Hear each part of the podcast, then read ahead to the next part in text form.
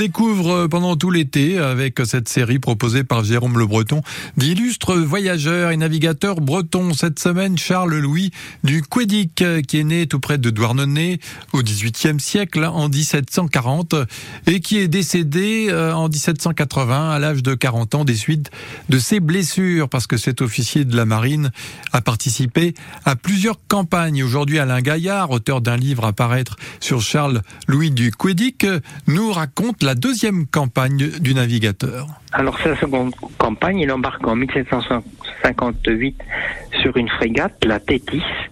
Euh, c'est une frégate garde-côte dont la mission est d'accompagner et de protéger les convois le long de nos côtes d'Atlantique des convois qui vont de Bordeaux à Brest en passant par La Rochelle et Nantes. Au cours de cette campagne, la frégate où se trouve du Quédic protège à plusieurs reprises les bateaux marchands des navires anglais. L'année suivante, il embarque pour euh, sa troisième campagne sur un vaisseau, le Robuste, qui est parti d'une escadre euh, réunie à Brest sous le commandement euh, de Conflans.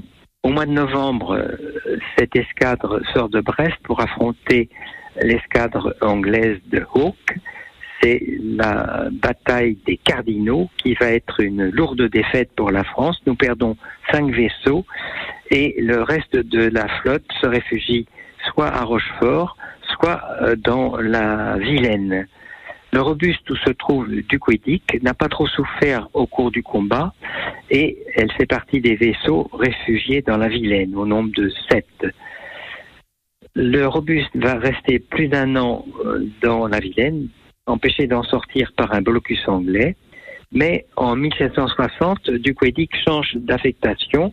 Il quitte le robuste pour embarquer sur une frégate, elle aussi réfugiée dans la Vilaine. Et au début de l'année 1761, la Vestale, euh, où se trouve toujours Duquedic, va tenter une sortie de la Vilaine pour regagner Brest.